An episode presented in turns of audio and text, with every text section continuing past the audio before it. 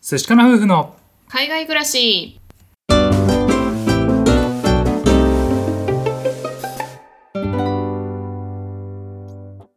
こんにちは寿司かな夫婦のカンナですあつしですこのチャンネルでは私たち夫婦のこと海外生活のことについて2人で配信していますはい皆さんいつも聞いてくださってありがとうございますありがとうございます私たちはオーストラリアに住んで今年で9年目になるんですけれども、うん今住んでいる町がクイーンズランド州という州に住んでいましてだいぶね気候が安定して暖かいところに今住んでいます、はいもうかれこれ住んで3年以上経ってるもんねそうだねはい、まあ、今日は暖かいところに住んでなんかこれって南国あるあるかなっていうふうに思うところがあったので、うんまあ、今日はリラックス会として南国あるある6選ということで、はいお話をしていきたいなっていうふうに思います。はいじゃあ早速最初のねやつからいきたいと思いますはい、 1個目みんな冬が好きうん、これは本当に気候はねすごく良くなってきてて、うんまあ、日本とオーストラリアはね今あの季節が逆なのでこれから冬に向かってるんですけれども、うん本当にね私たちが住んでる地域気持ちがいいよね。最高だねうんちょっと朝晩は涼しくはなってきたんですけれども、まあ、それでも20度前後日中は26度とか27度とか、うんうん、で大体晴れの日が多くてねそうだね、うん、で風も気持ちがいいカラッとしている気候で本当に過ごしやすいです、そうだねうん、逆に言えば夏がねめちゃくちゃ暑いんだよめねちゃくちゃ暑い湿気も多いし平均気温34度とか、うんうん、安定してねで日差しがかなり強いそうだね台風とかもねあったりするのでそういう意味でもね冬はそういうのがないのでめっちゃみんな冬が好きなんだよねそう日本だと逆に夏だとこうアクティブに動く方が多いと思うんですけど私たちの場合は夏は引きこもって冬にこうアクティブになるタイプになってます、逆なんだよねそうそうなんですよはいということで、まあ、冬が好きっていうことはいでお話ししました、はい、え2つ目住んでる人で陽気な人が多いんですようんこれもあるあるなんだよねそうだようねんなんでだろうねみんなもう気候があったかいから何でも良くなるのかな結構のんびりこう過ごすことが多くて、うんまあ、ある意味私たちもスローライフ的な生活をしてるんですけれども細かいこと気にしないというか、うんうんそんな感じになってきてますね。そうだねうんあとさあの本当に寒い地域に住んでる人とかって夜にさ下手するとさ寒くて死んじゃうみたいななんかそういう環境だったりするじゃん、うんでもさあったかいところってそういうのないからもう何でもいいやみたいな感じでさそれでこう気楽な人が多いんじゃないのかなそういうこと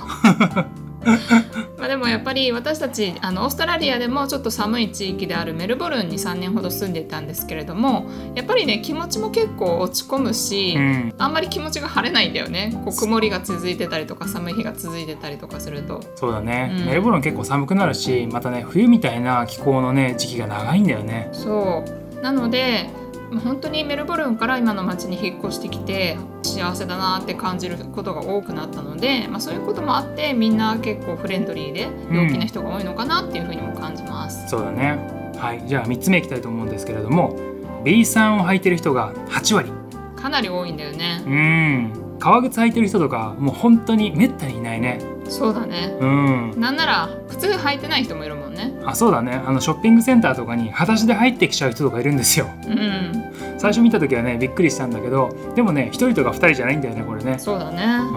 まあ、私たちも仕事行ってる時以外は割とラフな格好をして B さんを履いて散歩によく行ったりしてますそうだね、うんまあ、ビーチもねすぐそばにあるし、ね、なんかこう出かけた拍子にね、まあ、ビーチも行っちゃったりもできるしそういうのもあってね B さんが楽だし B さん履いてる人が多いのかもしれないねそうだね、まあ、逆のデメリットとしてはビーチサンダルの日焼けの跡がついちゃうっていうあそうね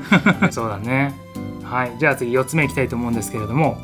サングラスは日用品ですこれねなんか日本に住んでると結構サングラス使う人っておしゃれとか、うんまあなんかファッションの一部うんみたいな感じで使ってる人が多いんじゃないかなっていうふうに思うんですけれどもそうだねオーストラリアは本当に紫外線が強くうて、んで日差しも結構ね眩しいのでサングラスをまず使ってる方がほとんどですそうだね、うん子供も結構してるよねそうだねちっちゃい子でもつけてる子もいますし、うん年上の方ももちろんつけてますうんうんまあ本当にこれはねサングラスがないと目やられますやられるううんん、運転してる時もねサングラスないとこう眩しすぎて目が痛くなったりとかもしちゃうしもちろんその人によっては青い目のしてる人うんはなんだろう刺激が強すぎてサングラスしていないとあの本当に目がやられちゃうっていう言ってる同僚もいたのでそうだね、うん、もう本当にねサングラスはもうマストで使っています。そうだね色素がね薄い人は特にこう刺激にね弱いんだよねう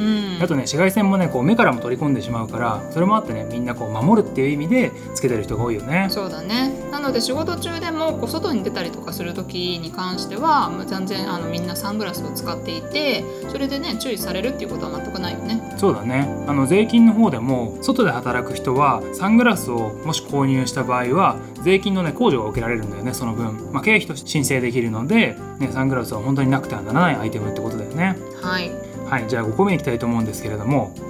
マンゴーの木が家にある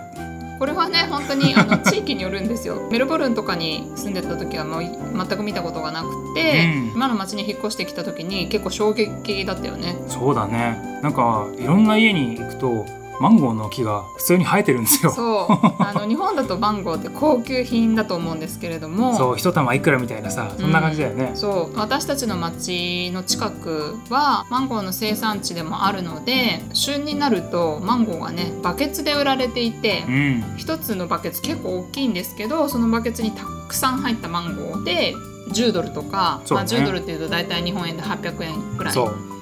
10うん個ぐらい入ってたりとかね。うんうん、それぐらいで売られてたりするのでお餅にねマンゴーの木になってる人とかも多分食べきれないぐら いね、あ本当に食べきれない うん、マンゴーがなってるところを見かけます。そうだね友達なんかはさ家を借りたらその家にマンゴーがあるからいつでもどうぞみたいな感じだよねそうだね、フリーのマンゴーが食べれるお家もあるっていうことです。はいはい。じゃあ最後6個目いきたいと思うんですけれども普通に歩いてて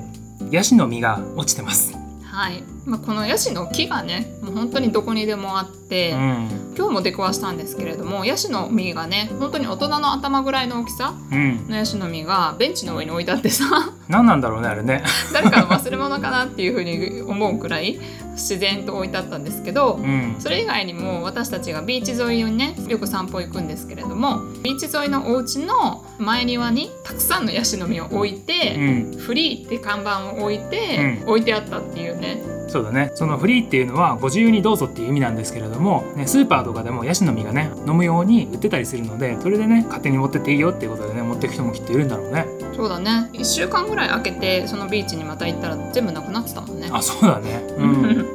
はいまあ、そんな感じでマンゴーと一緒でヤシの木もいっぱいあるのでよく落ちてたりします。うんねこれもね南国あるあるだよねはい、というわけで今回は私たちが住んでるエリア暖かい地域に住んでいるのでこう南国のねあるあるみたいなことをお伝えさせていただきました、まあ、6つあって冬がね好きになるっていうことと陽気な人がすごく多いっていうこととビーチサンダルで歩いてる人が8割ぐらいいるでサングラスはもう日用品っていうこととあとはマンゴーの木が家にあるっていうこととヤシの実がよく落ちてますよっていうことをねお話をさせていただきました。はい、オーストラリアはねすごい大きな大陸なので場所によってねすごい寒いところもありますし僕たちが住んでるところみたいにあったかいところもあるんですけれども、ね、こっちに住んでみてあこんなあるあるあったなということでねご紹介させていただきました、はい、もし南国にね来る機会があったらこんなことあるかなってことねチェックしてみてください、はい、このお話が良かったなという方よろしければフォローしていただけると嬉しいですまた概要欄からお便りを送っていただけますこんな質問があるとかこんなお話ししてほしいございましたら、えー送ってくださいお待ちしております